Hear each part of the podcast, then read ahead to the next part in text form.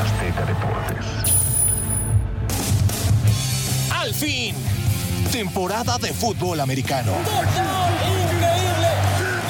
Y en Azteca Deportes estamos recargados. Esto es el podcast del ritual.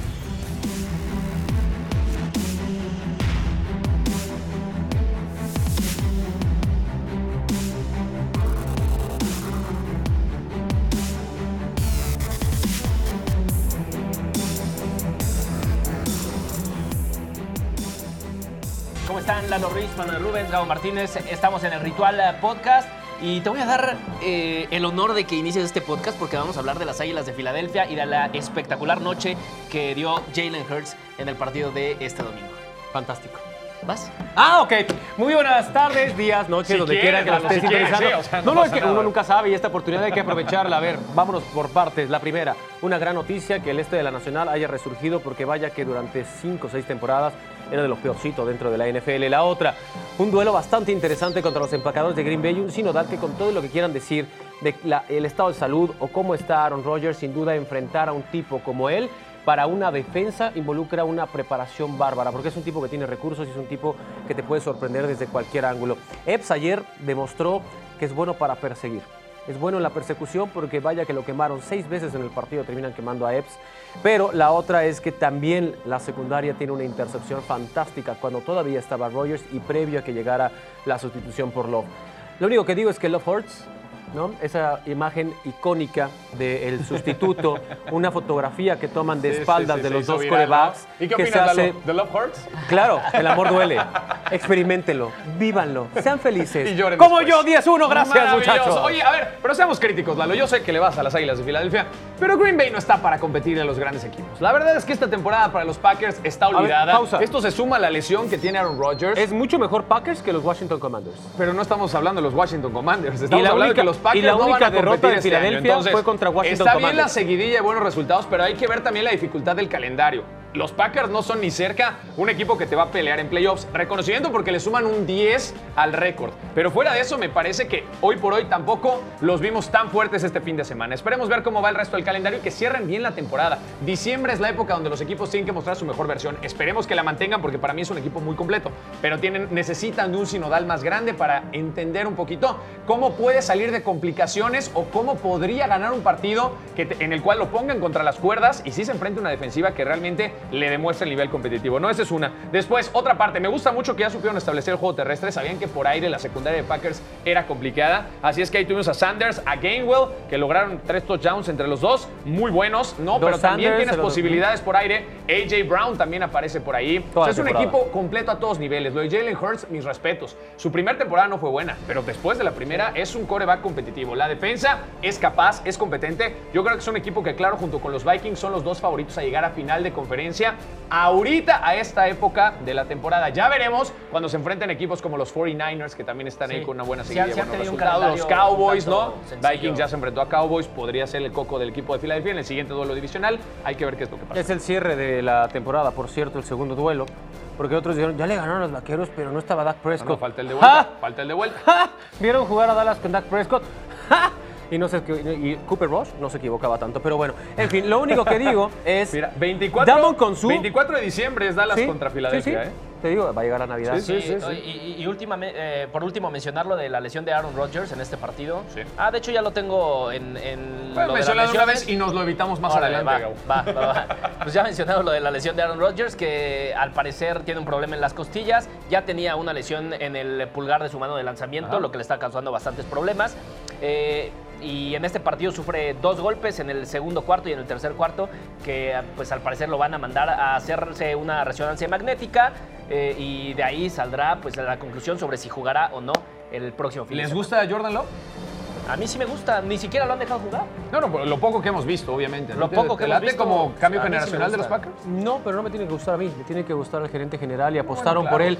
Honestamente, yo soy de esos tipos románticos que quieren ver a un Tom Brady en sus últimas temporadas jugando bien. romántico y no quieres soy un tipo, no, espérame, soy un tipo, soy un tipo romántico, a lo que me refiero. Sé no congruente, Lalo, por amoroso, favor. pero me encantaría ver un Aaron Rodgers competitivo como las últimas dos temporadas. Quiero ver a esos íconos del deporte porque estaremos hablando de ellos de aquí a 30 años y vamos a poder decir, ah, yo lo vi jugar. Pero en algún momento tienes que ser el cambio Sí, generacional. pero no creo que este año sea. Aunque probablemente lo mejor que le podría pasar a Rodgers es que lo hagan ya. Y ahora yo- ¿Por qué? Ajá. Por cómo está el resto de la temporada y por lo que hemos visto de los Yo rápidamente, por estadística, me parece que Jordan Love no va a ser el coreback en el cual la franquicia pueda buscar No, otro Super Bowl. no. ¿Por qué? Te voy a decir por qué. ¿Cuántos equipos pasan 20, 30 años buscando un coreback contendiente que realmente te pueda ganar partidos y que pueda llegar, eh, digamos, potente en cuanto a ofensiva se refiere a la postemporada? El equipo de Green Bay Packers es uno en un millón. Tuviste a un Brett Favre y luego, luego tuviste un Aaron Rodgers. Dos de los mejores salones de la fama, seguramente, y lo firmamos, ¿no? Porque ahí va a estar Rodgers. Difícil que encuentres un tercero consecutivo cuando hay equipos como los, los Bills, ¿no? Que después de Kelly encontraron hasta ahorita a un Josh Allen, ¿no? Como unos Patriotas que se van a tardar años en encontrar a alguien que pueda tener ese nivel de Tom Brady. ¿Cómo no es Mac Igual y nunca lo encuentran, ¿no? Oye, pero ¿cómo O sea, vamos a saber eso son si no lo han franquicias. dejado jugar prácticamente? Por eso yo te estoy diciendo, va a ser muy complicado. Lo que hemos visto de colegial de Jordan Love, lo poco que ha jugado en la NFL, Es muy bueno, claro que es necesita ritmo. bueno. Para mí no es un coreback elite hoy por hoy, tendrá que demostrarlo en algún momento. Vamos eh, con el siguiente tema porque nos come el tiempo y, mm, y vamos a hablar de los 49ers de, de San Francisco que eh, pues, eh, jueguen bonito, jueguen espectacular o no lo hagan, siguen ganando y eso es lo importante, que Jimmy Garoppolo está demostrando que puede seguir llevando a este equipo a instancias finales y que lo puede hacer competitivo ante cualquier equipo. Lo vimos el fin de semana pasado en el Estadio Azteca del juego de lunes por la noche haciendo pedazos a los Cardinals de, de- de Arizona y ahora este fin de semana vencen y dejan en ceros al eh, conjunto de los Saints. Increíble lo que está haciendo San Francisco, increíble también la estrategia de Kyle Shanahan, que cada vez eh, se posiciona como uno eh, de los eh, hombres referentes de, de la NFL, uno de los coaches más importantes, y eh, San Francisco pues está ahí para pelear lo que sea. De las mentes ofensivas más ¿Es destacadas. ¿no? un genio? No lo sé. ¿Es bueno en la ofensiva? Sí. Es malo en Super Bowls. Y lo que recuerda a la gente son la cantidad de anillos que tú le des a un equipo. Shanahan pierde con Atlanta, llega la oportunidad de ser head coach con San. Francisco. En San Francisco ya tuvo la oportunidad y pierde en Miami. Nadie pone en tela de juicio la calidad y la forma de esquematizar y sobre todo volver mucho más poderoso u ofensivo a un jugador que está en su equipo. Lo único que yo rescato de todo esto es que el tiempo siempre te da la razón. Y cuando alguien te dice, tú ya no sirves, tú no eres mi futuro, tú no vas a estar jugando ni siquiera con el tercer equipo y tienes que entrenar aparte, ok, se traga todo eso Garópolo y hoy todo es, ah, Jimmy G es, uh, fantástico.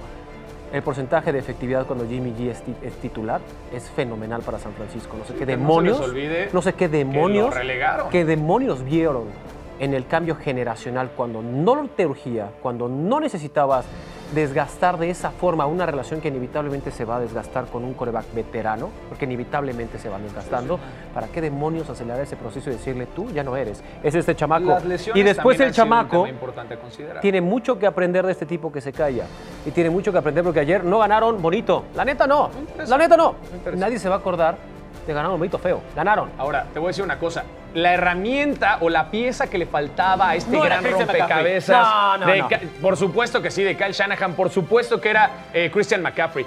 Llega la primera semana, pierden contra los Chiefs, porque sabemos de la importancia de los Chiefs. Pero después de eso, seguiría de cuatro victorias consecutivas en la temporada. Por supuesto que tener un elemento que sea una amenaza en el juego terrestre y te libere a Brandon Ayuk y a Divo Samuel, que al mismo tiempo tienes un George Kittle, esa ofensiva es una locura de verdad. Una defensiva competente, pero Kyle Shanahan es una mente ofensiva, sabe establecer el juego terrestre, sabe eh, eh, presentarse en los partidos importantes. El año pasado se quedaron a un duelo nada más de llegar a la final de la conferencia. Y qué bueno O sea, que no estos llegaron. 49ers siguen con una generación que les ha durado desde el Super Bowl de Miami y con las adecuaciones perfectas que ha implementado Shanahan, me parece que los 49ers se están revalorizando. Por eso te decía hace rato, a ver cuando Filadelfia tenga que enfrentarse a un equipo como los 49ers, a ver si ahí sí realmente va a saber qué hacer, porque yo estoy seguro que 49ers va a ser un equipo muy distinto en temporada regular y en postemporada. Ahí puede ser peligrosísimo. Primero que lleguen a postemporada. Lo van a hacer. Lo Segundo. van a hacer.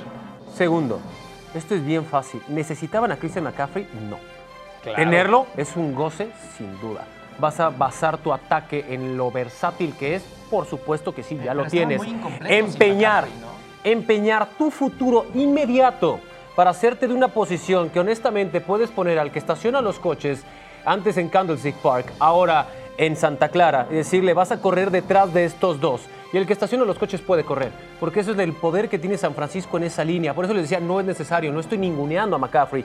McCaffrey es un fuera de serie. Pero no necesitabas empeñar tu futuro inmediato. Vean lo que pagó San Francisco por McCaffrey. Si yo pago, a- si yo pago por un jugador eso, literal le diría, oye, ¿sabes qué? Ya de, de jalada, pues también, este, ya de, de- de buena onda, pues también es, pues cocínale a todos, este, tráete los jerseys, porque pues, hay que desquitar lo que te pagué, porque neta me costaste los dos ojos de la cara. Bueno, pues eh, ahí están eh, los temas más importantes de esta semana 12. Vamos ahora, eh, ya hablamos del tema de la lesión más importante, que es la de Aaron Rodgers. También de- a destacar que se lesionan Allen Robinson eh, y Darnell Mooney.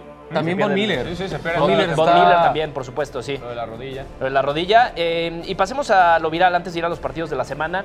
Eh, al señor Odell Beckham Jr. lo bajaron de eh, un un avión. Es que tú le tienes hate a Odell. No, o sea, yo- neta, otra no, vez con no, no, Odell. a gusta. Le Lalo, tienes ¿a hate a quién bajan de un avión? ¿De qué estás A hablando? mucha gente. No, claro a mucha no, no gente conoces la a bajan de un avión. bajado de un avión. Claro no que sí. mintiéndole a Esos gente. tarados que creen que es chistoso decir ¿Nunca has bomba en un visto a avión. alguien que de un o avión? esos que le pegan a un boxeador que fue campeón del mundo en O sea, los ¿te ha pesos tocado? pesados y se vuelven viral porque decides agredir Ah, es gente- a es Mike gente que Tyson. tiene problemas, Tienes que es estar gente que tiene idiota. No hay problemas, otra forma de no. decirlo más que estar A ver, idiota. y yo sé hacia dónde vas, Gabo, y perdóname que me meta yo aquí, Va, va, va. pero yo no contrataría a Odell Beckham Jr. Se habla de que allá en la vamos. semana Yo sí. va a ir a visitar a los Cowboys, va a ir a visitar a los Bills, ¿no? Hay un rumor por ahí, tú comentabas a los cuento ¿Qué Giants.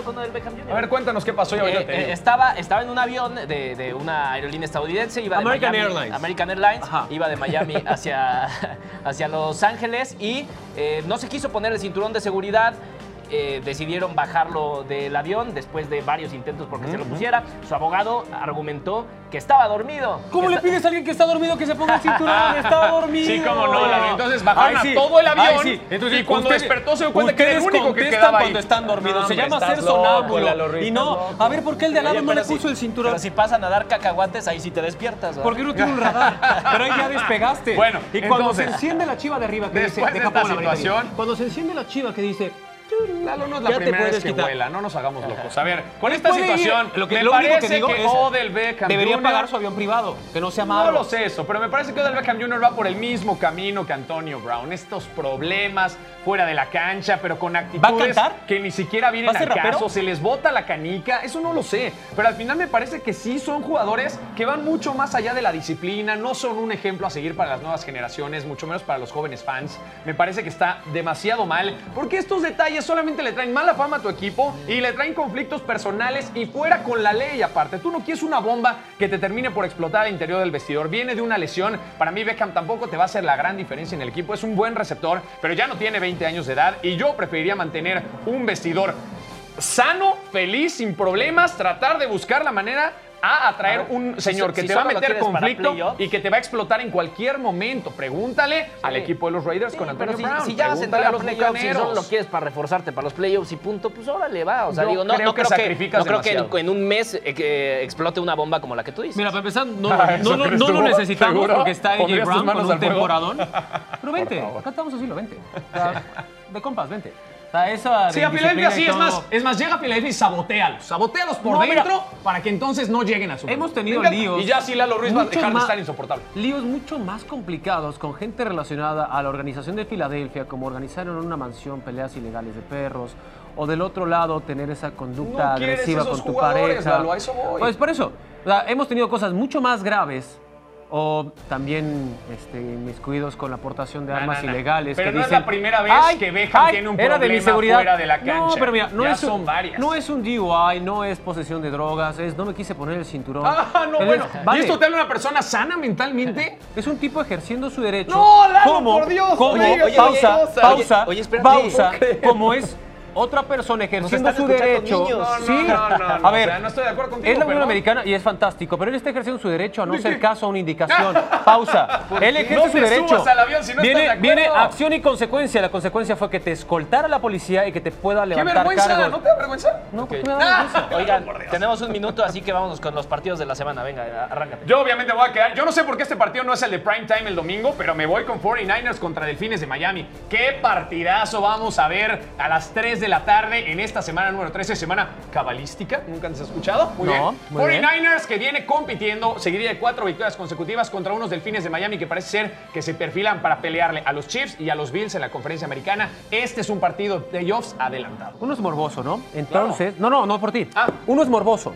Entonces, como uno es morboso y quiere darle a mi compañero Gabriel F, eh, cosas para platicar la próxima emisión, quiero el regreso de los Browns a el Energy Stadium con los Tejanos de Houston y Dishon Watson que regresa contra su ex equipo. Venga, duelo del morbo. Venga, yo voy a ir con el duelo divisional del, eh, del oeste de la americana. Chargers en contra de los Raiders. Me parece eh, que ambos equipos están mejorando en eh, las eh, últimas semanas. Y creo que vamos a ver un buen partido de fútbol. Hasta aquí tenemos que cortar eh, ¿Por qué? el podcast ¿Se acabó? habitual, pues porque ya no, producción Nos ya está corriendo. Oye, No, está gracias bien. a todos luces. por sus comentarios, ¿no? Por hacerse presente ahí en las redes sociales. Les mandamos un gran abrazo. Y pues nada, semana número 13. ¿Qué creen? Ya estamos en la recta final de la temporada y se vienen los playoffs. Rapidito. rapidito. Venga, muchas Bueno, nos gracias. vemos. Nos vemos. Gracias, hermano. Que estés muy bien. Adiós.